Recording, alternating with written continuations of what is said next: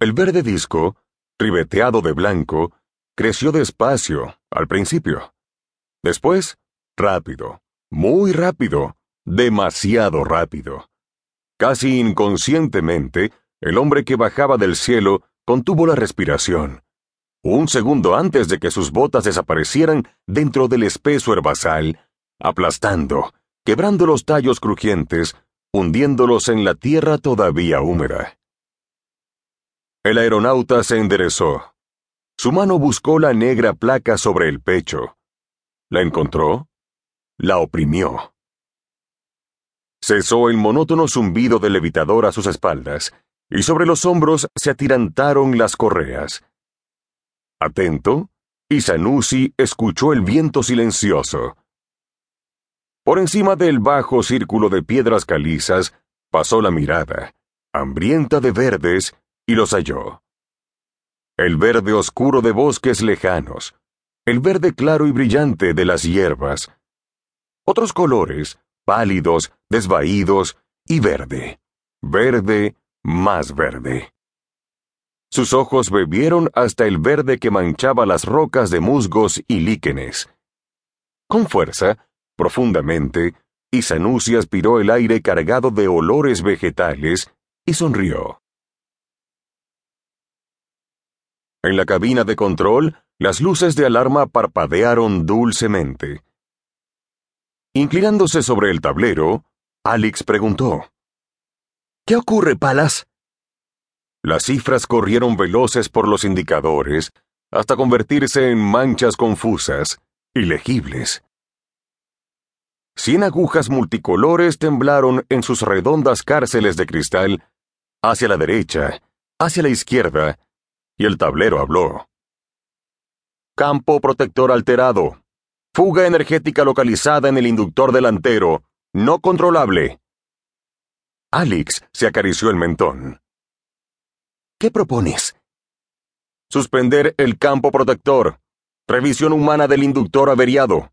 Según el resultado, proceder a su reparación o sustitución. Gracias por... Alex no pudo terminar la tradicional frase de desconexión. Casi atragantándose con las palabras, el tablero la interrumpió. Advierto, advierto, tiempo restringido para tomar decisiones. Desequilibrio energético creciente. La voz de Palas dejó de ser audible. De forma automática, la mano derecha de Alex desconectó el campo magnético de protección. La izquierda abrió el intercomunicador mientras que el agudo silbido de la alarma resonaba por toda la nave. Atiendan todos. Situación de emergencia. Pavel, Kay, prepárense para una salida al exterior. Los demás, esperen instrucciones. Cerró el intercomunicador. Sus manos regresaron al tablero. Zigzaguearon entre reóstatos y conmutadores, interrogando, proponiendo, discutiendo.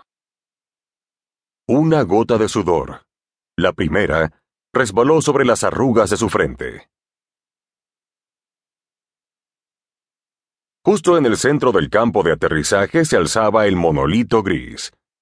De pie frente a él, Isanusi terminó de leer la placa cubierta de signos, y sus dedos treparon por la arista de piedra. Una leve presión, y en la parte inferior de la roca se abrió una boca cuadrada.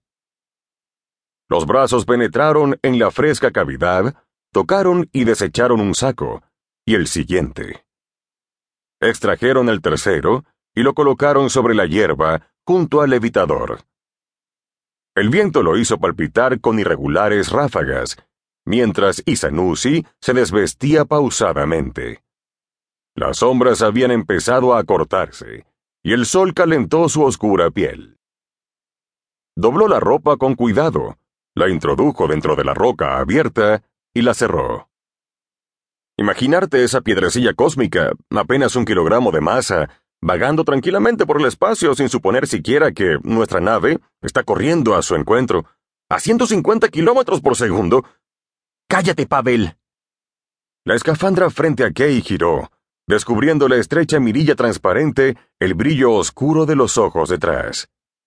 Puedo callarme, Dejar de pensar, no.